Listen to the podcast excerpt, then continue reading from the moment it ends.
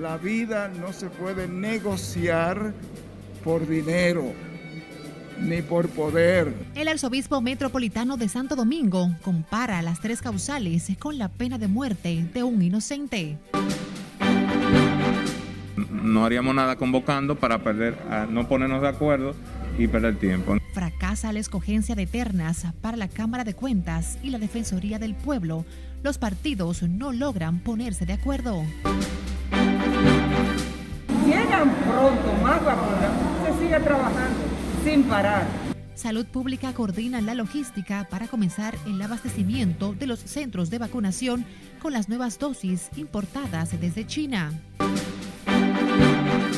Los industriales y productores de carne y huevo se distancian de las últimas alzas y lo atribuyen a factores externos.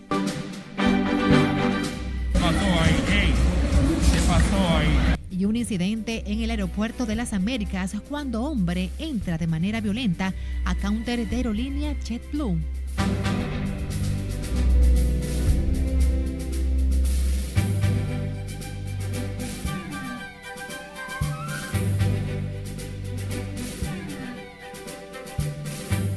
Tardes, jueves 18 de marzo. Gracias por acompañarnos en la apertura de la primera emisión de Noticias RNN. Soy Graciela Acevedo. Gracias por la compañía.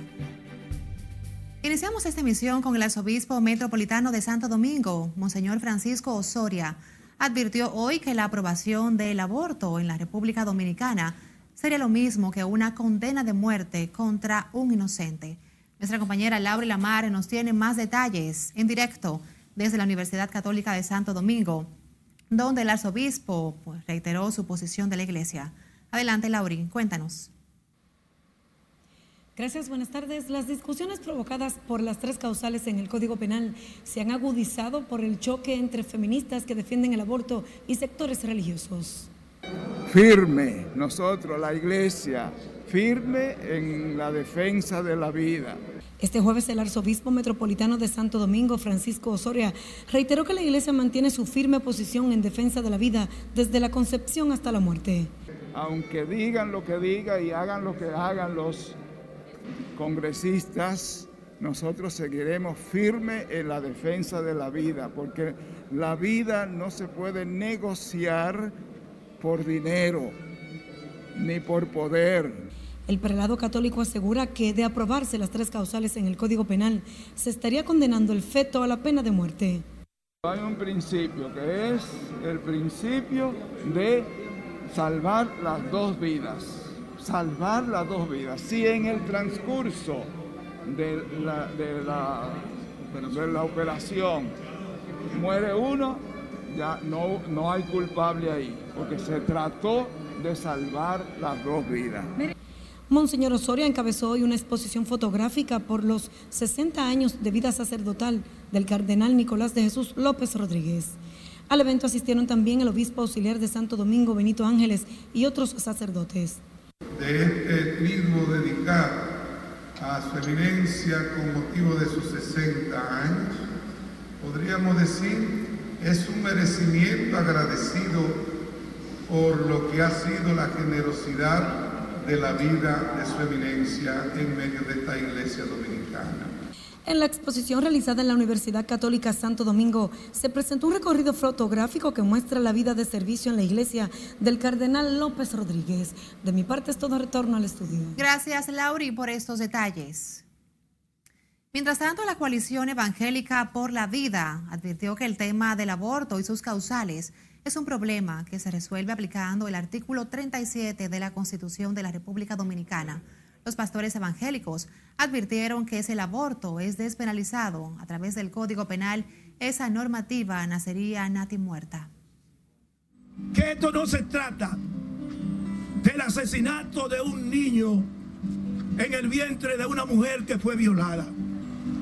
Es mucho más que eso. De hecho, ese niño cuando lo dejan nacer, que es muy mínimo el caso, pero cuando lo dejan nacer, ese niño sirve como un aliciente, sirve como un elemento de terapia en la vida de esa madre. El arzobispo evangélico y parte de su congregación se apostaron hoy frente al Congreso Nacional para hacer sentir su rechazo a las tres causales del aborto. Este jueves, el proyecto de las modificaciones al Código Penal no pudo ser conocido en la Cámara de Diputados como se esperaba. Mientras tanto, la Comisión de Justicia de la Cámara de Diputados no pudo presentar su informe favorable sobre el Código Penal Dominicano y sus modificaciones en la sesión de este jueves, porque según el titular Alexis Jiménez, aún faltan algunos tipos penales que revisar. El legislador dejó claro que la mayoría de los integrantes ya firmó el informe, que solo incluye la despenalización del aborto cuando la vida de la madre corre peligro. Ya tenemos un informe, eh, sé que hay temas que han sido de vital importancia, pero le digo que vendrán nuevos ilícitos penales que vienen a fortalecer el sistema de la justicia en la República Dominicana. Este jueves, los diputados contrarios al aborto exigieron una pañoleta azul en rechazo a las tres causales y apoyando la Marcha Celeste que organizan sectores de la Iglesia y otras organizaciones. De su lado, la defensora del pueblo, Zoila Martínez, abogó hoy por un consenso entre los sectores enfrentados por el tema de la despenalización del aborto en el país. Aunque no fijó posición sobre la controversia, la doctora Martínez entiende que desde el Estado deben promoverse programas de control de natalidad para concienciar a mujeres y niñas sobre el embarazo. Estamos buscando la, solución a las tres causales, pero mientras tanto ese problema está ahí que vayamos en auxilio, tanto, todos los dominicanos, de estos, todos esos niños que están en esas condiciones, que se hagan galpones con médicos y enfermeras y una cocina y medicamentos para esos niños. Porque es muy bueno hablar el que tiene el problema y que sabe cómo, cómo, lo, vaya, cómo lo va a cargar. La defensora del pueblo recibió este jueves un reconocimiento por parte de la Comisión Nacional de los Derechos Humanos por sus aportes. La doctora Zoila Martínez fue la primera defensora del pueblo y desde bien temprano anunció que no aspiraba a seguir en este cargo. El Colegio Médico también dijo presente este jueves en el campamento que mantiene enfrente al Palacio Nacional el colectivo feminista que promueve el aborto con sus tres causales. El presidente del gremio médico, Waldo Ariel Suero, acompañó a las feministas que presionan al presidente Luis Abinader para que instruya a los legisladores del PRM a votar por las tres causales. Que haya la necesidad de salvar a esa madre embarazada y haya que interrumpir ese embarazo de decir la posibilidad de que fallezca esa madre son extremadamente altas, pues se debe de interrumpir ese embarazo. Otra de las causales es que si hay un producto ya diagnosticado con problemas incompatibles con la vida, como por ejemplo un niño canencefálico que no, no tenga cerebro, pues no hay necesidad de continuar con ese embarazo. Y en el caso de violaciones y de insectos, que sea una potestad de la familia tomar la conducta del lugar. nosotros, esa es la posición del Colegio Médico Mexicano. Nosotras estamos defendiendo la vida de las mujeres. Nosotras somos pro vida. Y por eso tenemos que seguir firmes. Este jueves arribó a su octavo día el campamento frente al Palacio Nacional de la Coalición por los Derechos de las Mujeres ha recibido el apoyo de la ministra de la Mujer, así como legisladoras que apoyan su reclamo. El segundo tribunal colegiado del Distrito Nacional intentará concluir esta tarde con el juicio que se sigue a Gabriel Villanueva por el asesinato de la joven rumana Andrea Celea, un proceso afectado por múltiples incidentes y reenvíos. José Tomás Paulino está en directo desde el Palacio de Justicia de Ciudad Nueva y nos tiene todos los detalles. Buenas tardes, José Tomás. Adelante. Hola, buenas tardes. Cuando lleguen a la sala de audiencias que está justamente a mi espalda, las tres partes envueltas en este proceso deberán presentar sus alegaciones y conclusiones finales. El panel de jueces definió una dinámica para la audiencia de esta tarde en su última jornada el lunes último. Concedió una hora al Ministerio Público, igual que a la parte querellante, para que expongan sus consideraciones finales y conclusiones. Del tiempo en que ustedes van a preparar para emitir sus conclusiones. La defensa técnica del acusado Gabriel Villanueva dispondrá de dos horas, una para responder al órgano acusador y otra a los representantes de la familia de Andrea Celia. La ciudadana rumana falleció el primero de septiembre del 2018 al caer del octavo piso de un hotel de la avenida Sarasota en el Distrito Nacional. El Ministerio Público descartó el suicidio sustentado en el informe forense que induce a que la víctima fue empujada por una fuerza bruta. En caso de ser encontrado culpable del homicidio contra la ciudadana Andrea Celea, Gabriel Villanueva podría enfrentar una pena máxima de 20 años en prisión. Vuelvo contigo al set de noticias. Gracias, José Tomás, desde el Palacio de Justicia de Ciudad Nueva. La vacunación contra el COVID sigue paralizada en Santiago, donde todavía no han llegado las nuevas dosis anunciadas por Salud Pública. Junior Marte nos cuenta. En un recorrido realizado desde muy temprano se pudo notar que los centros de vacunación en los actuales momentos se encuentran paralizados en la Defensa Civil, Parque Central y Salud Pública, el personal ha sido retirado hasta tanto puedan recibir más dosis de la vacuna contra el COVID-19. Yo ando en ese proceso de ponerme la vacuna, me, enviaron de un centro que seguramente era ese que lo estaban poniendo y luego vine aquí y no le están poniendo. Bueno, lo veamos bien porque hay gente que no se han puesto mala ni nada y esa vacuna es buena, la que están mandando de, de China. Y y esta enfermedad, tú sabes que hay que cuidarse con esta enfermedad porque esta enfermedad no está fácil. Los ciudadanos esperan que en las próximas horas se retome el ritmo de la jornada de vacunación. Hay que vacunarse obligado para ver si Dios nos tiene más vivo. ¿Y un, tiempecito más? Que se vacunen, que se vacunen, que vayan a vacunarse, que por esa vía es que podemos parar la, pandemia.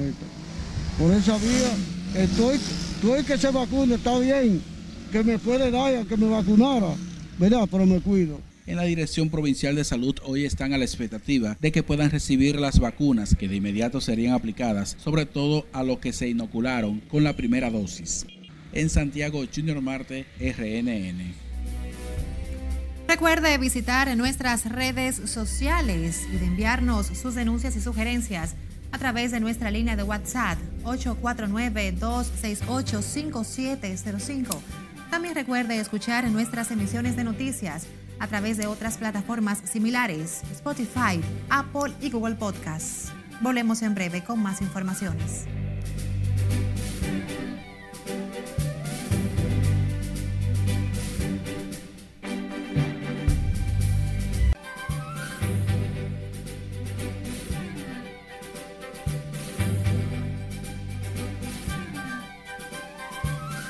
De Representantes votará hoy jueves sobre dos proyectos de ley separados sobre inmigración, que marca la primera vez que el Congreso de Estados Unidos elegirá una vía para la ciudadanía inmigrantes. Nuestra compañera Cesarina Ravelo nos pone al tanto en el resumen internacional de RNN. Esa decisión se produce por primera vez desde que los demócratas obtuvieron escasas mayorías en ambas cámaras del Congreso con el presidente Joe Biden en la Casa Blanca. Ambos proyectos de ley ya han sido aprobados por la Cámara en años anteriores y es muy posible que choquen contra un muro en el Senado. El presidente ruso Vladimir Putin le deseó salud y que esté bien a su homólogo norteamericano Joe Biden, quien lo llamó asesino por su alegada interferencia en las elecciones norteamericanas.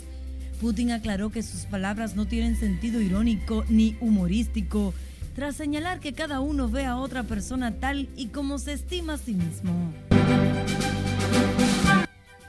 El Congreso de los Diputados de España aprobó hoy la ley orgánica que regula la eutanasia, de manera que España se convierte así en uno de los seis países en los que el suicidio asistido es legal.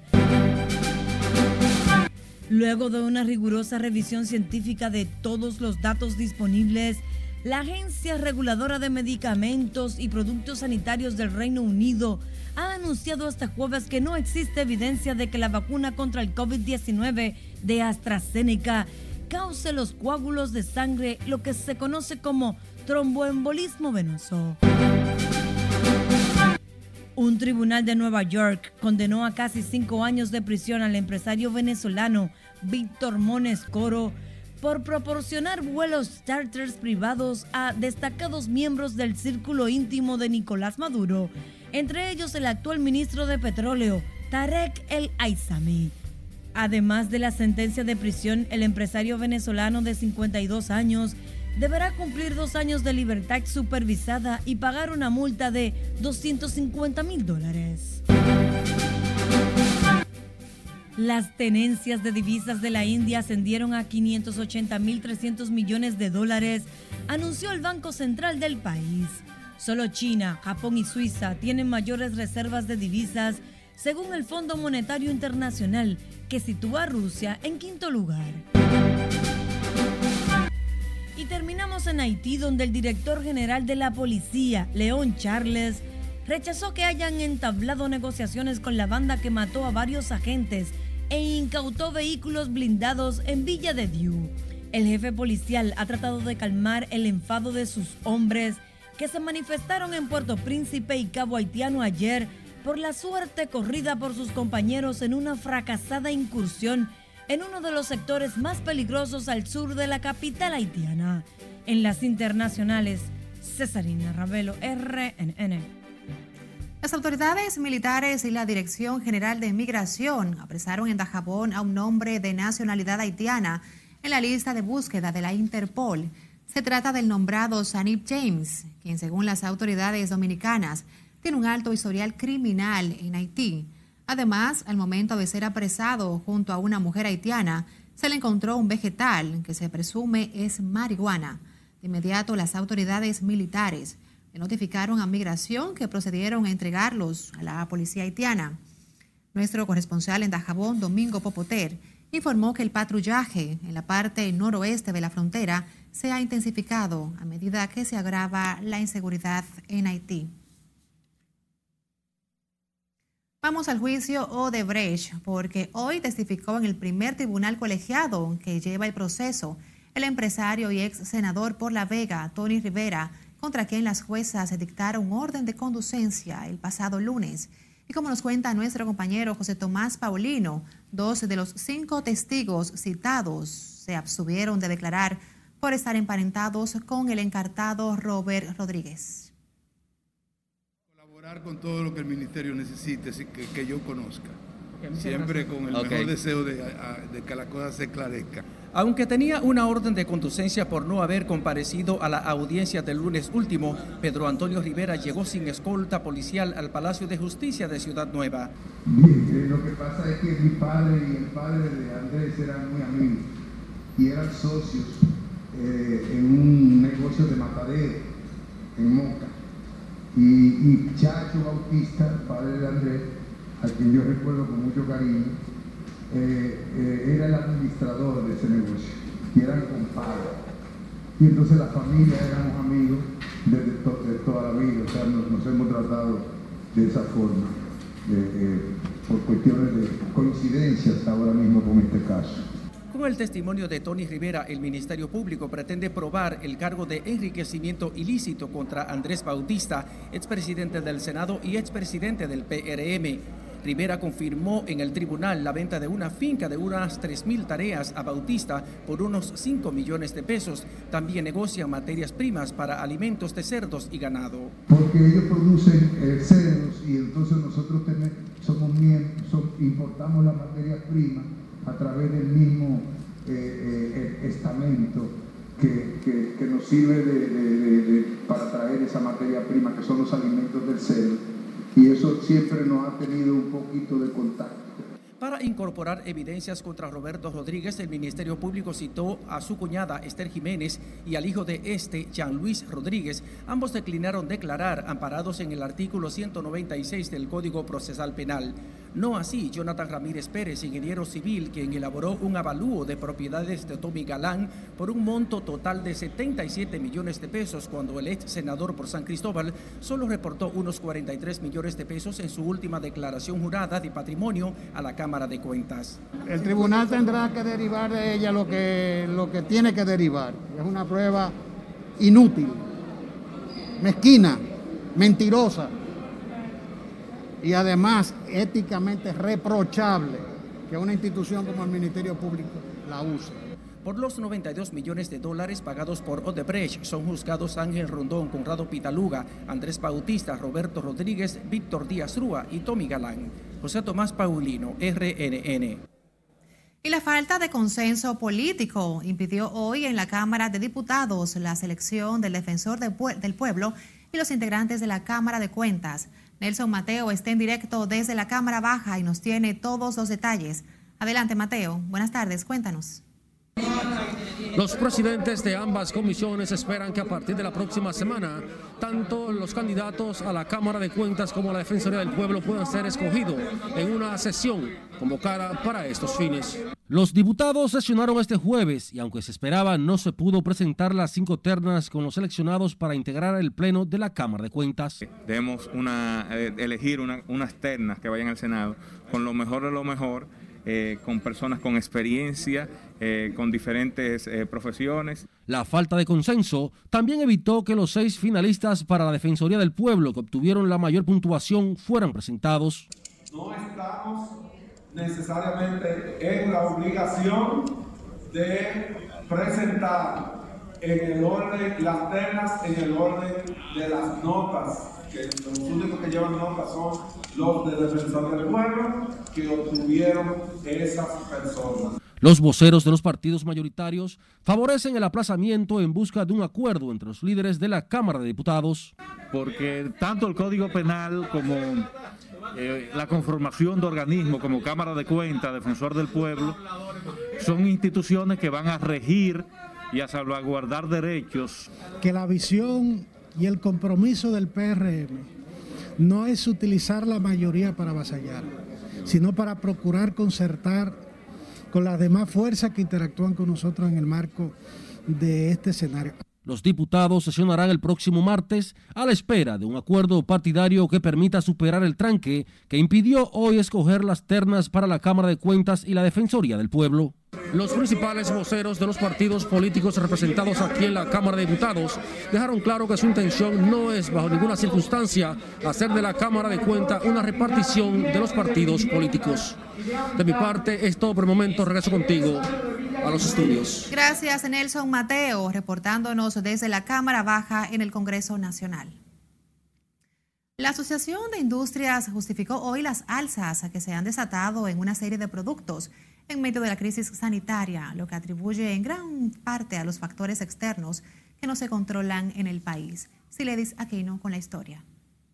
Parte de la consecuencia de la pandemia, ya hemos transitado un año los industriales convocaron a la torre empresarial para distanciarse de las causas que han provocado una escala alcista en los precios de los alimentos y artículos procesados. Con ello rechazan las acusaciones de federaciones de comerciantes que le atribuyen estar detrás de los aumentos cuando el país sigue sumido en una crisis sanitaria que ha provocado la pérdida de miles de empleos. Esto es un tema que, afecta a todos, eh, tanto los productores eh, como eh, los consumidores.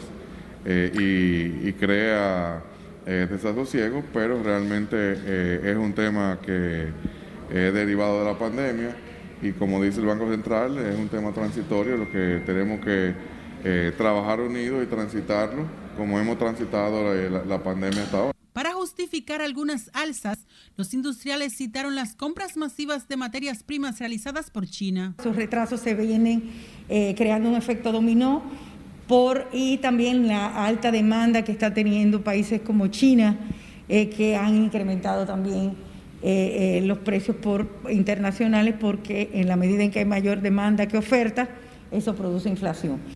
Avicultores y empresarios de productos cárnicos también se defendieron. El maíz tiene acumulado más de un 60% de incremento.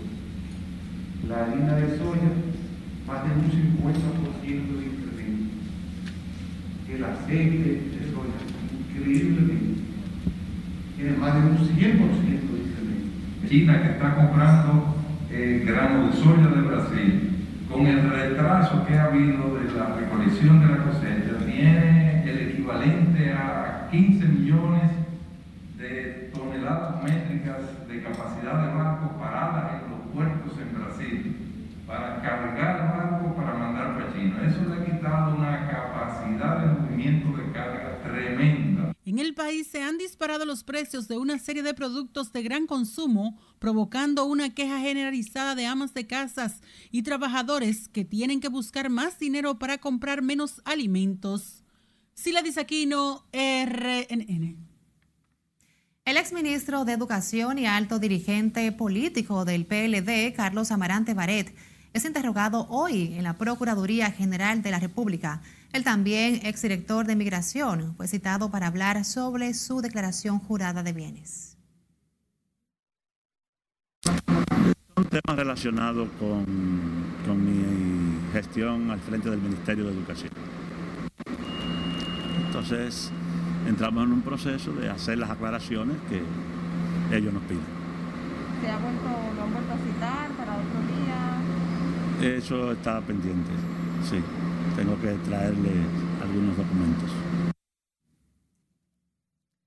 Amarante Barret llegó a la sede del Ministerio Público a las 9 de la mañana, donde fue interrogado por la directora de persecución Jenny Berenice Reynoso y Wilson Camacho de persecución de la corrupción. Amarante Barret ocupó los cargos de presidente de Intotel, ministro de Educación y terminó como ministro de Interior y Policía. En el proceso interno del PLD, fue uno de los que compitieron por la candidatura presidencial. Las autoridades sanitarias iniciaron hoy el proceso de distribución de las vacunas contra el COVID al recibir más de un millón de dosis provenientes de China. La vicepresidenta de la República y coordinadora del Gabinete de Salud, Raquel Peña, dijo que el equipo de logística trabaja en los procesos de rigor para distribuir las vacunas a nivel nacional señala que desde anoche, cuando recibieron el lote de vacunas chinas, reciben actualizaciones para comenzar la distribución de estas dosis. Las jornadas avanzan en la medida que vamos teniendo la cobertura. Es decir, las jornadas no tienen una fecha rígida. ¿Por qué? Porque todo es cuestión de cobertura y disponibilidad de vacunas. Si llegan pronto más vacunas, se sigue trabajando sin parar hemos detenido, hemos hecho una pausa por disponibilidad y por reorganización de la logística hasta que llegaran las vacunas. Entonces iremos retomando el ritmo. En la medida... Las vacunas del nuevo lote de un millón de la farmacéutica Sinovac y otras 150 mil de la marca Sinopharm serán las utilizadas para aplicar la segunda dosis y seguir con la inmunización de docentes y ciudadanos en general. La viceministra de Salud dijo que por la disponibilidad y para reorganizar la logística hasta la llegada de las nuevas vacunas, se produjo una pausa de la vacunación masiva. Agentes policiales y del CESAC tuvieron que someter a la obediencia a un viajero que provocó un mayúsculo incidente en uno de los counters del aeropuerto Las Américas el hombre discutía porque llegó tarde y pretendía que se le recibieran las maletas para abordar un vuelo de la aerolínea JetBlue. Golpeó en el counter, insultó a la empleada y luego pasó la barrera de seguridad, lo que obligó a la intervención de los agentes policiales. Para someterlo a la obediencia, tuvieron que emplearse a fondo los policías, que finalmente pudieron controlarlo, trasladarlo al área de investigación el escándalo paralizó varios minutos las labores en los counters de varias aerolíneas en las Américas. Y sin tiempo para más, nos despedimos de la primera emisión de Noticias RNN. Gracias por acompañarnos.